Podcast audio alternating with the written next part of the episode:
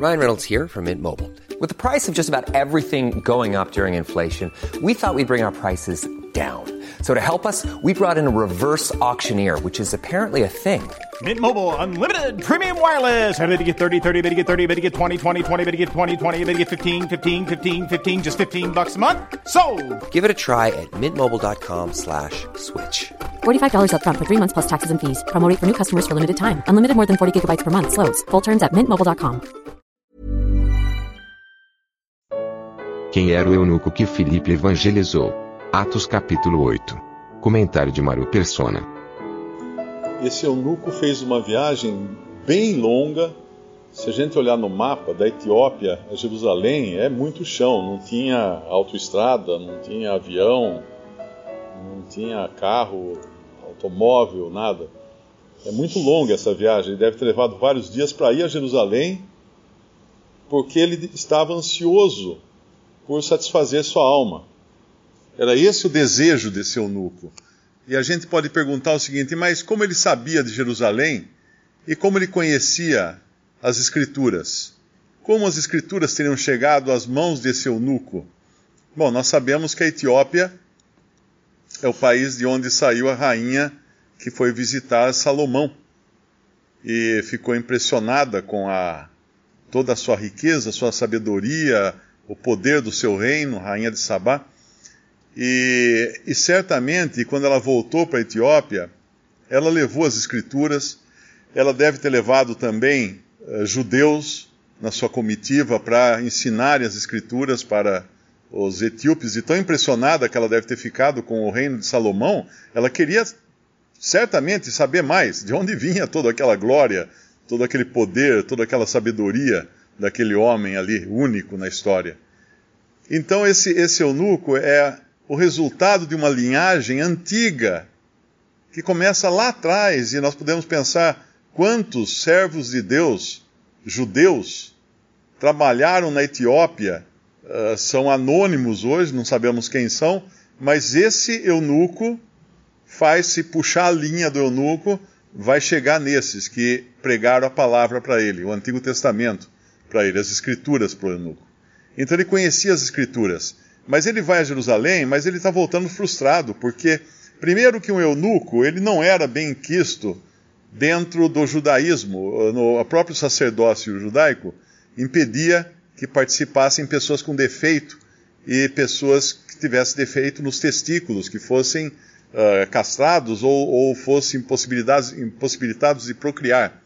E aqui nós temos um eunuco, um negro, indo a Jerusalém e voltando frustrado, porque ele não encontrou o que ele queria.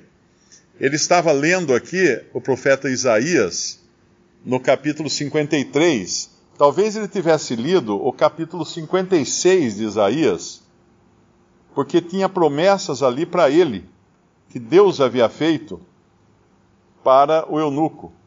É, Isaías 56. Assim diz o Senhor: Mantende o juízo e fazei justiça, porque a minha salvação está prestes a vir, e a minha justiça a manifestar-se. Bem-aventurado o homem que fizer isso, e o filho do homem que lançar mão disso, que se guarda de profanar o sábado, e guarda a sua mão de perpetrar algum mal. E não fale o filho do estrangeiro, que se houver chegado ao Senhor, dizendo: De todo me apartará o Senhor do seu povo, nem tampouco diga eunuco, Eis que eu sou uma árvore seca.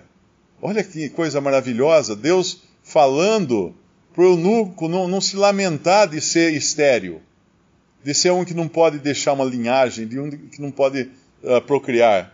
Uh, nem tampouco diga eunuco, eis que eu sou uma árvore seca, porque assim diz o Senhor a respeito dos eunucos, que guardam os meus sábados escolhem aquilo que me agrada e abraçam o meu concerto, também lhes darei na minha casa e dentro dos meus muros um lugar e um nome, melhor do que o de filhos e filhas, um nome eterno darei a cada um deles, que nunca se apagará.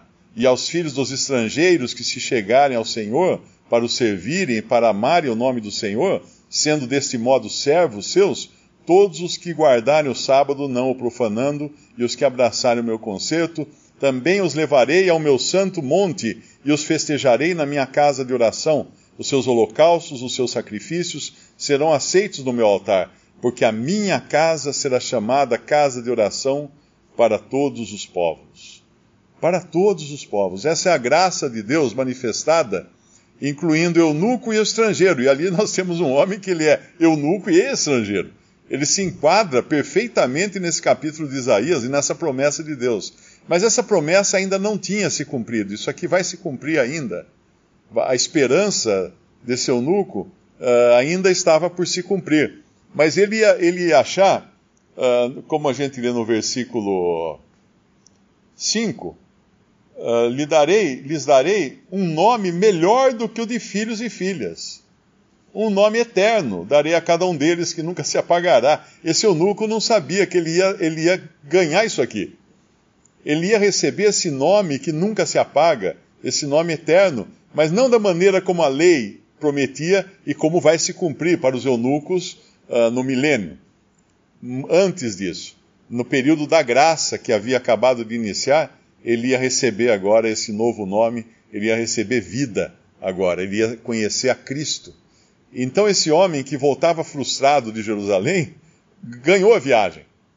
Ele podia estar nesse ponto e falar assim: puxa vida, olha, e até aqui estou voltando do jeito que eu cheguei, estou voltando, sem com a minha alma do mesmo jeito, sedenta, e não encontrei o que eu, o que eu buscava, mas agora ele, ele encontra. E ele encontra através de um que está pronto a obedecer um comando dado por Deus. Porque uh, ele, ele, ele, regressa, esse, esse eunuco, assentado no seu carro, o que já mostra que ele não era uma pessoa comum, porque as pessoas viajavam ou a pé, ou de camelo, ou de, de animais, cavalo, mula, jumento. Agora, no carro ia a realeza, no carro ia os nobres, no carro iam os ministros, as pessoas, as pessoas de bem, né? as pessoas que tinham poder. Esses iam num carro confortável. Uh, e aqui então, no versículo, no versículo 26 de Atos 8, e o anjo do Senhor falou a Filipe. Esse o anjo do Senhor, outras traduções dizem um anjo do Senhor.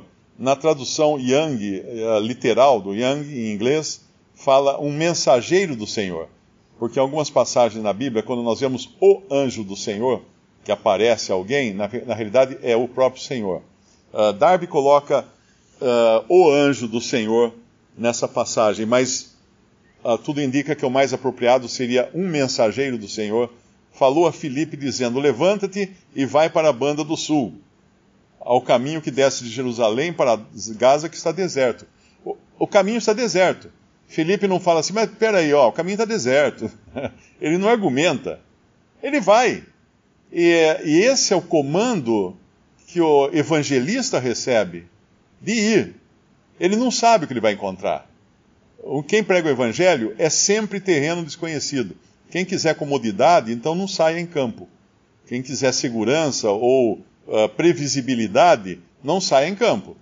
Porque quem sai em campo vai encontrar de tudo, de todas as situações, todos, todo tipo de pessoa. Uh, mas se o Senhor colocou no coração, vai.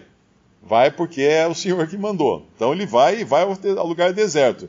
E quando ele, ele vê uh, esse eunuco re, regressando, assentado no seu carro, lendo o profeta Isaías, ele está atento ao Espírito Santo. Mais uma vez aqui, Felipe não está fazendo as coisas sem direção. Ele não falou assim, ah, eu vou dar uma passeadinha lá na, na estrada que vai para eh, de Gaza, ali no caminho de. Não, ele está ele, ele sendo guiado em todos os seus passos. Chega-te e ajunta-te a esse carro. Agora, para chegar e se ajuntar, ele tinha que correr. E correr é uma coisa um pouco vergonhosa, né? Você ficar correndo atrás de uma caravana para chegar perto do carro de um homem nobre e ainda querer puxar conversa com ele. Ah, mas isso dá vergonha, isso não é uma coisa legal, isso não é politicamente correto interromper uh, o sossego daquele homem que está no seu carro lendo as escrituras. Né? A maneira humana de pensar seria isso. Mas correndo ele, ele vê que lê o profeta Isaías e ele começa. Isso é importante na Bíblia e ainda mais em evangelismo, é pegar no ponto em que a pessoa está.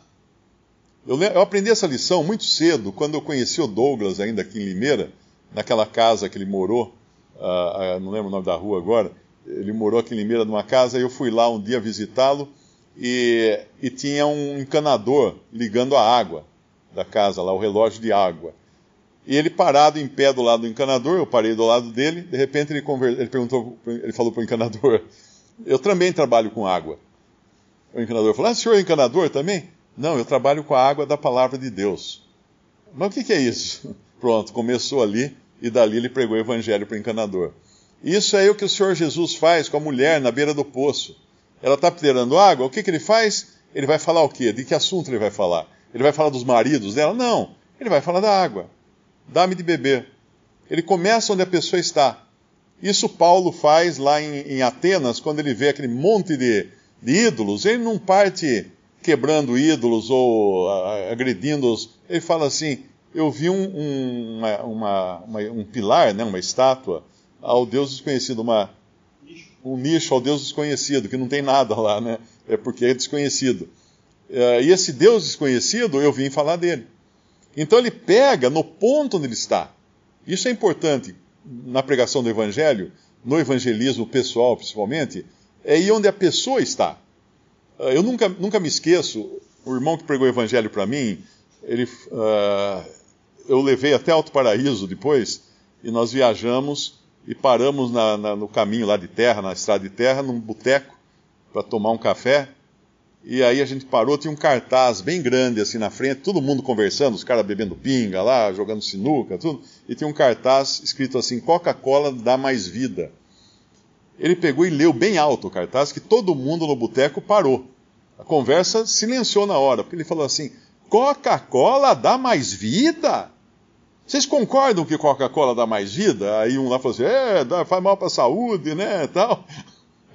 Vocês querem saber o que dá mais vida? Pronto começou ali. E ali ele pregou o evangelho para todo mundo dentro do bar, dentro do boteco. Isso é pegar onde a pessoa está e levar a palavra nesse lugar. Correr até alcançar a pessoa, descer até o ponto em que o pecador está. Não ficar de salto alto. E junto com ele. E lá na beira da estrada, ele está caído lá, ele foi, ele foi assaltado, ele está machucado, vai lá é lá que o Senhor foi para ele, é lá que o samaritano, o verdadeiro samaritano, vai. E aqui então esse, ele vai ver que lê o profeta uh, Isaías, e agora Filipe ganha um lugar ao lado desse, desse eunuco aqui, desse oficial da rainha da Etiópia. E, e aí ele vai passar, ele vai passar a explicar o evangelho que é pregado ali na, na profecia a respeito da obra da morte do Senhor Jesus Cristo na cruz, do sacrifício do verdadeiro Cordeiro de Deus que morre na cruz. E quando, quando eles. Tem um versículo aqui, é muito importante entender, esse versículo 27, ele é uma, uma introdução, ele não existe nos manuscritos mais, mais respeitados, quando fala assim, ele diz, quando Filipe pergunta, uh, ou melhor, o eunuco pergunta: Eis aqui água, quem impede que eu seja batizado?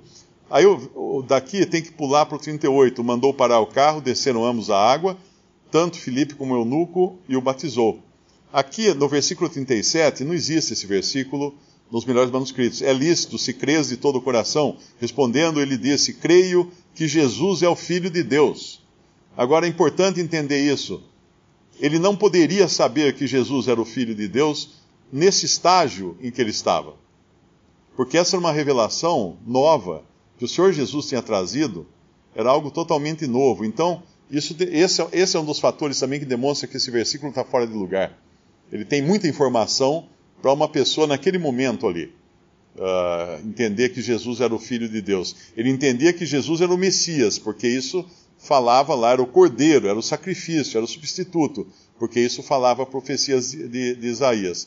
E outra coisa importante também é que tão logo ele faz o pedido para ser batizado, no versículo 36, nós não vemos aqui Felipe mandando uma carta para Jerusalém, uh, pedindo permissão, ou mandando enviar um, alguém de uma graduação maior para batizar isso. Não, eles descem na água e batizam. É simples assim. Não tem nenhuma delonga que ele vai e faz logo e resolve isso e quando saíram da água, o Espírito do Senhor arrebatou a Filipe. e não o viu mais o eunuco, e jubiloso continuou o seu caminho. Alegre agora. Uma nova vida agora e continuou o seu caminho. Olha que, que coisa bendita isso que acontece com esse, com esse eunuco. Ele, agora ele ia chegar e lá na Etiópia ia contar para todo mundo, ele ia agora se tornar um propagador da palavra de Deus. Eu gosto de pensar que toda, todo o racismo que existe, principalmente na Alemanha, né, quando no, do Hitler, uh, que não, não, queria nem dar o prêmio lá para o negro que ganhou a Olimpíada, a corrida na Olimpíada, uh, toda essa, essa diferenciação que os brancos fazem com os negros, né, principalmente na, na Europa branca, né, uh, nesse, nessa época, nós podemos imaginar que provavelmente já começou, começou a ter cristãos reunidos ao nome do Senhor na Etiópia Negra, no país da África. Cristãos reunidos ao nome do Senhor, cantando hinos ao Senhor, lendo a palavra, lendo as cartas dos apóstolos, que depois certamente devem ter chegado lá também. E enquanto isso, na, na Europa ou na Alemanha, onde é a Alemanha, onde são os países uh, mais de, tradicionalmente racistas, como estavam aquelas pessoas? Eles eram aqueles bárbaros comendo gente, matando um, matando o outro, adorando uh, Odin, outros ídolos lá de uh, nórdicos, não é? Uh, totalmente primitivos na sua, na sua maneira de viver. Enquanto isso, na África, tradicionalmente considerada primitiva pelos racistas, havia cristãos já reunidos com a verdade da salvação pela fé em Cristo Jesus. Visite respondi.com.br. Visite também 3minutos.net.